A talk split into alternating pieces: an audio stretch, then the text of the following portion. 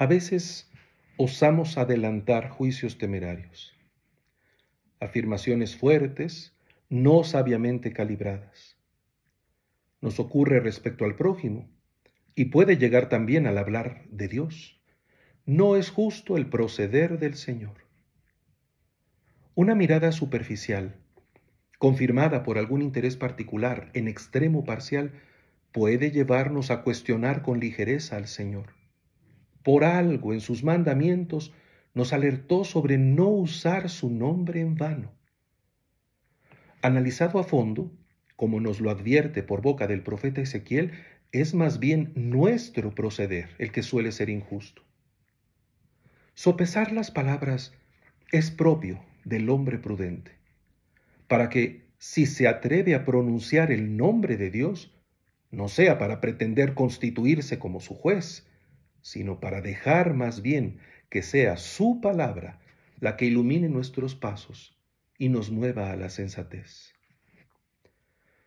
La palabra precipitada puede expresar disposiciones inmediatas, estados de ánimo, pero no siempre sigue el camino de la libertad y la conciencia. Reflexionar antes de hablar ayuda a una mayor congruencia de vida. La parábola evangélica nos lo muestra con elocuencia. Busca establecer la conexión entre las palabras y las obras. Lo hace ciertamente en un contraste que presenta a dos hermanos con actitudes distintas. Ante el llamado de su padre de ir a trabajar en su viña, el primero responde favorablemente, con celeridad, pero no ratifica con sus acciones la palabra.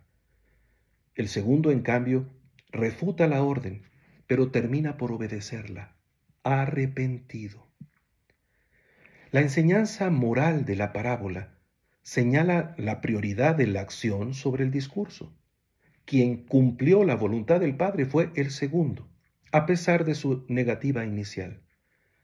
Pero la parábola no es evidentemente una invitación a prescindir del valor de la palabra con tal de que las obras se cumplan. No se hablaría entonces de arrepentimiento. La disposición primera de ambos merece un juicio moral, pero más aún la conducta posterior. Si se nos dirige la atención hacia el desenlace del episodio, es para que la palabra interpele a fondo las motivaciones puramente emocionales y desencadene el proceso de la asimilación de la palabra primera, la que proviene del Padre, hasta que oriente la conducta de los hijos, hasta que la palabra se asimile, se interiorice, se haga vida. En efecto, antes que nuestra palabra precipitada, está siempre primero la palabra buena, la llamada de Dios, que es una voz que nos constituye y nos interpela. En la parábola es palabra de Padre, fuente de vida para los dos hijos, pero también maestro, educador, que involucra a los hermanos en la tarea común. Se trata del Padre que despierta la responsabilidad, que suscita la labor, el mismo que garantiza una actitud indulgente ante el Hijo que tardó en atender a su llamado. Ante el primer Hijo, sin embargo, el que se sintió seguro en su propia inercia, la denuncia alcanza un tono grave.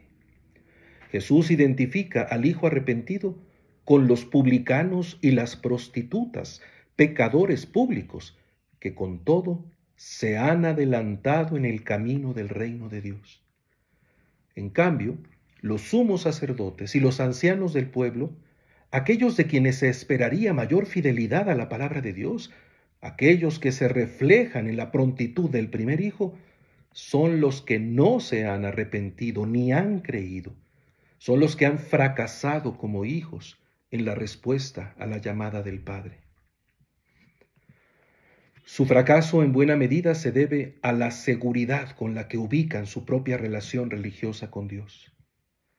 De entrada, ellos han descartado a los pecadores, se sienten mejores que ellos. pero por lo mismo han cerrado sus ojos a la posibilidad del arrepentimiento. El anuncio del reino, que es un llamado a la conversión, ha sido descartado por ellos, al menos implícitamente. Si Dios perdonara a los pecadores en vez de castigarlos, sería injusto. De modo que han juzgado a Dios. A ellos les resulta urgente escuchar al profeta. Cuando el justo se aparta de su justicia, comete la maldad y muere. Puede bien tratarse de la maldad de la hipocresía. Puede bien tratarse de la maldad de la hipocresía. Es necesario, en cambio, entrar en el misterio de la misericordia, entrar en el misterio de la misericordia. para el pecador según hay un remedio. para el pecador Cuando el pecador se arrepiente del mal Cuando que el hizo y pecador practica se la rectitud y la arrepiente del mal que hizo y practica la rectitud y la justicia, Él la parábola es en realidad. para los interlocutores La parábola de es en Jesús, realidad para los la interlocutores de Jesús que les permitirá salir a la de la dureza de su corazón, que les permitirá salir es una de la ulterior invitación a asumir Es la una ulterior de la salvación, a con asumir su la lógica de la salvación con su La propio palabra primera de Dios es ante La palabra primera de Dios es ante todo el nombre que merece toda alabanza, El el nombre sobre que todo merece nombre toda que es alabanza, digno de adoración, el sobre todo es el nombre que es digno de adoración, convence.